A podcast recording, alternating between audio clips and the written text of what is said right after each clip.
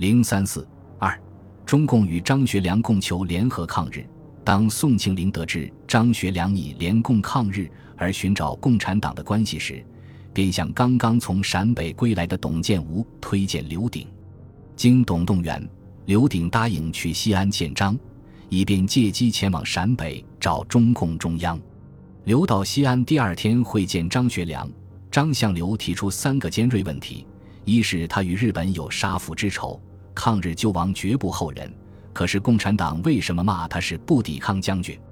二是中东路事件，苏军把东北军打得很惨，为什么骂他勾结日本反苏反共？三是红军在陕北，为什么打东北军打得那么厉害？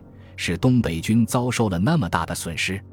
刘鼎回答的要旨是：张作为东北军统帅，守土有责。九一八时执行不抵抗政策，几十万东北军退往关内。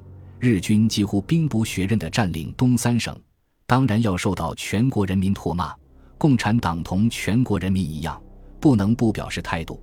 东北军在讲日唆时下撕毁中东路共管协议，侵入苏联国土，苏联被迫还击，这是正当自卫。东北当局允许日本帝国主义在东北扩张势力，对有条约的中东路管理却采取片面选择。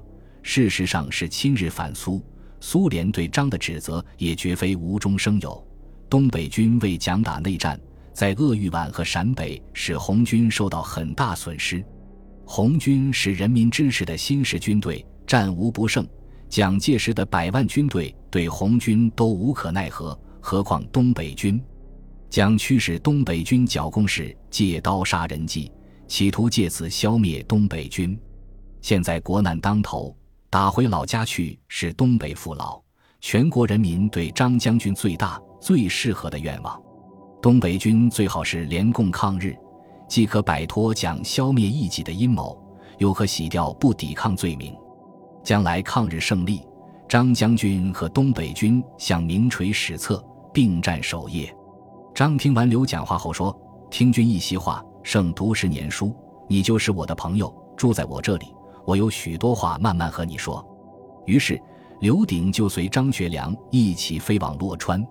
张这次去洛川，名为都师剿共，实际是等候与周恩来会谈。他在洛川的十来天里，天天同刘促膝交谈。张把在洛川会见李克农与邀请周恩来的事告诉了刘，并说准备同刘一起去会见周恩来。张问刘：红军经过二万五千里长途跋涉。为什么还有那么强的战斗力击败了东北军？他想了解红军的制胜之道。刘鼎曾在苏区工作过，便从红军的成分：红军实行政治民主、经济民主、官兵一致、军民团结，特别是共产党对红军的领导等方面，说明红军具有战无不胜的力量。张还问刘：知识分子和工人接受马克思主义，团结革命，这容易理解。可农民有的连字都不认识，怎能接受马克思主义，矢志革命呢？刘回答说：“共产党和红军以共产主义理想和当前民族民主革命相结合，教育农民，这是红军有别于任何旧军队克敌制胜的根本之道。”他建议张对东北军也可以用抗日的爱国主义思想作为团结教育的中心。张学良。刘鼎在洛川的长谈，使张对中共有了更确切的了解，对抗日民族统一战线有了进一步认识，加强了他与中共合作抗日的信心和决心，这就为即将举行的夫师会谈做了重要准备。张学良、周恩来的夫师会谈，一九三六年四月九日晚八时开始，一日晨四时结束。参加这次会谈的有张学良、王以哲、刘鼎。周恩来、李克农，会议内容，据周恩来在会谈结束后四月十日、十一日发给中共中央的电报和刘鼎后来的回忆，主要有以下五个方面：停止内战，一致抗日。张学良首先表示，停止内战，一致抗日，他完全同意。对八一宣言中提出的国防政府、抗日联军，他认为要抗日只有此条路，他愿酝酿此事。对宣言中提出的抗日救国十大纲领，他研究后愿提出意见。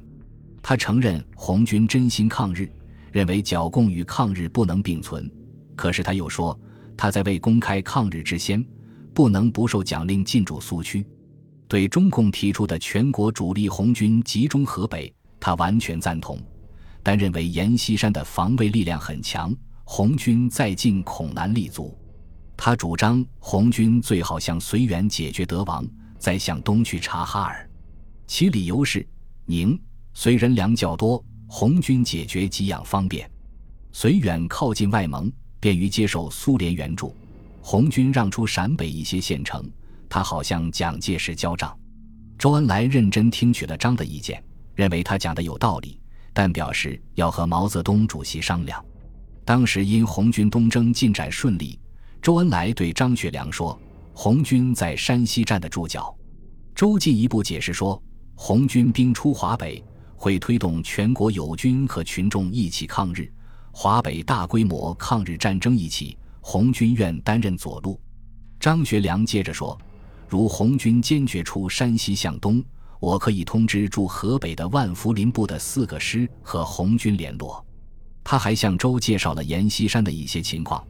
答应两三星期后，他去太原和阎联络。周恩来说：“红二四方面军要北上抗日。”张表示欢迎，并说驻陕甘的东北军可以让路，如需经过中央军的防地，他可去斡旋抗日救国的道路。张学良认为国民党已完了，目下中国只有两条路可走：一条是共产党的道路，另一条是法西斯的道路。张一九三三年游历意大利时。对那里兴起的法西斯主义颇感兴趣，认为他可以救中国。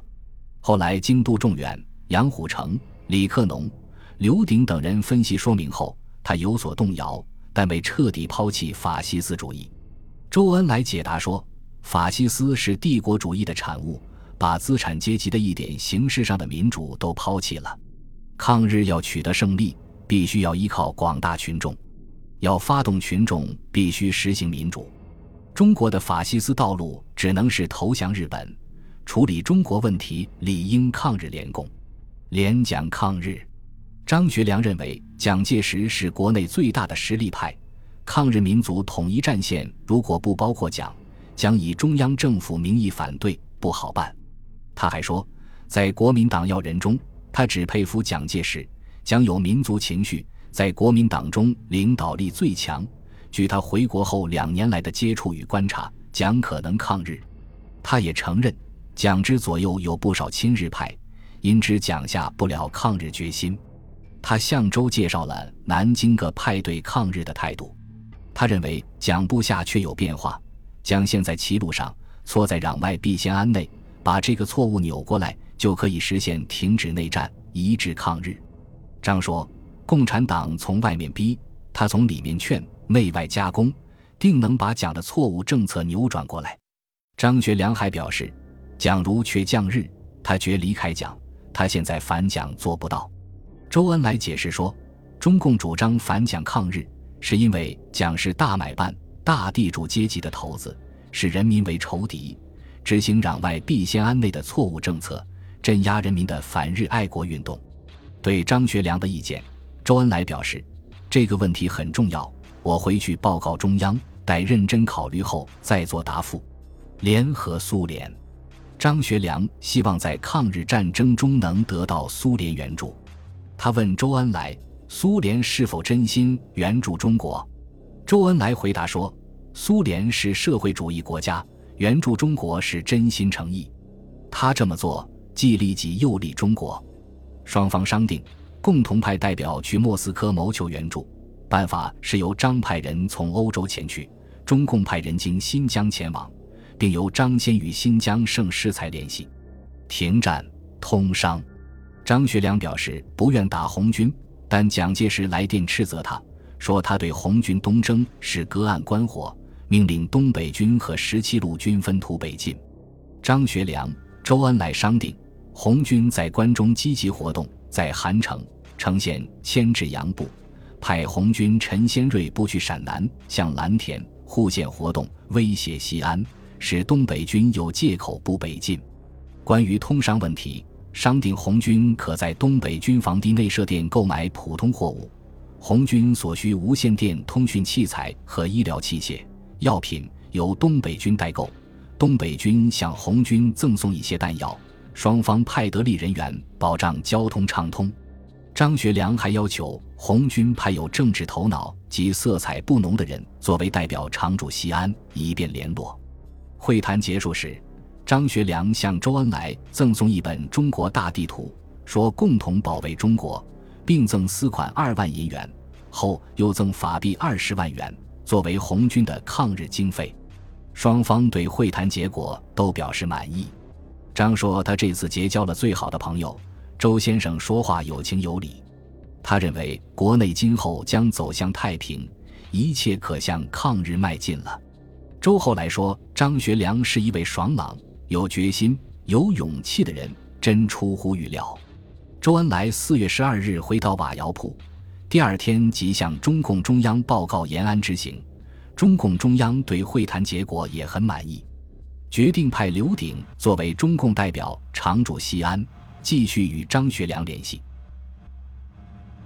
本集播放完毕，感谢您的收听，喜欢请订阅加关注，主页有更多精彩内容。